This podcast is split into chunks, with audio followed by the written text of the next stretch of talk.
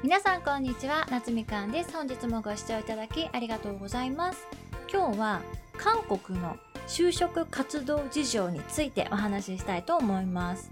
昨日お話しした奥多摩湖ツアーの時に一緒に行った韓国人の女の子が日本で就職活動をするっていう話をしていたのでなんでって聞いたらやはり韓国での就職の方が日本で就職するよりもいろいろね厳しいらしいんです。だからひとまず日本で就職しようと思ってるというね話でした。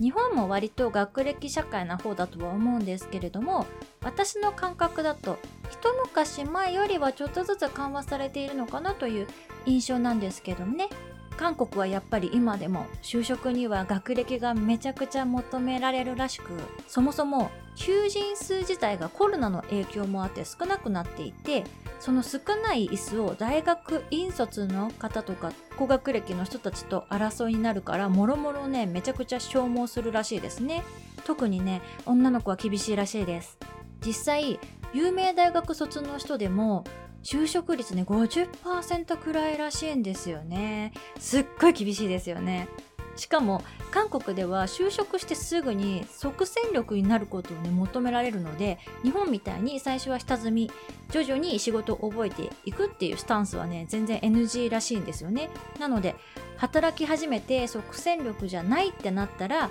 仕事をねその後失う可能性もあるっていうね。でも大学卒業直後の方たちをねすぐ即戦力になることを期待するって考えてみるとすごいですよね。あとはやっぱり大企業に就職するのと中小企業に就職するのではお給料もね県と地ほど差があるみたいで大企業に就職できなかった人たちはまあその後大学院に迎え行ったりあとは海外に留学に行ったりするらしいですね。日本では私の周りだけかもしれないんですけれども就職できなかったから留学するっていう人はねあんまり多くないんじゃないかなと感じます。でももしかしたら今のね令和時代の学生さんたちにはね割といるんですかね。あと韓国ではやっぱり英語力もめちゃくちゃ重要で就活で最低でも TOEIC900 点持ってないとエントリーすらできなかったりする職種もあるみたいですね。日本で TOEIC900 点を求められる仕事ってそれこそ英語を教える仕事とか翻訳とか通訳の仕事だけな気がします。しかも私の生徒さんから以前ね韓国の TOEIC の教材見せてもらったんですけれども TOEIC 自体も韓国の方がね難易度が高いんですよね。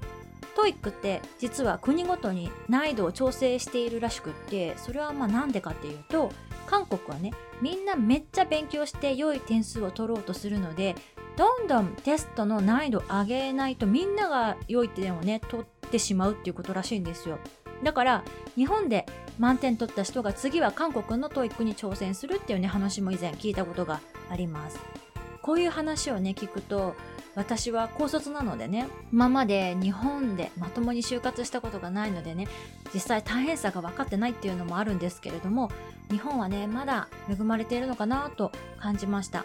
私がもし今韓国の大学生だとすると就活ねやり遂げる自信がね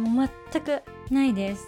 日本のね就活生の皆さんもエントリーシートとかねめちゃくちゃ頑張って作成していますよね。就活生の皆さんこんなご時世なので大学にもねあんまり行けず OB 訪問とか面接行ったりとかもね通常時とはいろいろ勝手が違って進路が多くなってはいるかと思うんですけれども体調に気をつけて就活ぜひ乗り切ってくださいね。それではまた次のエピソードでお会いしましょう。バイ。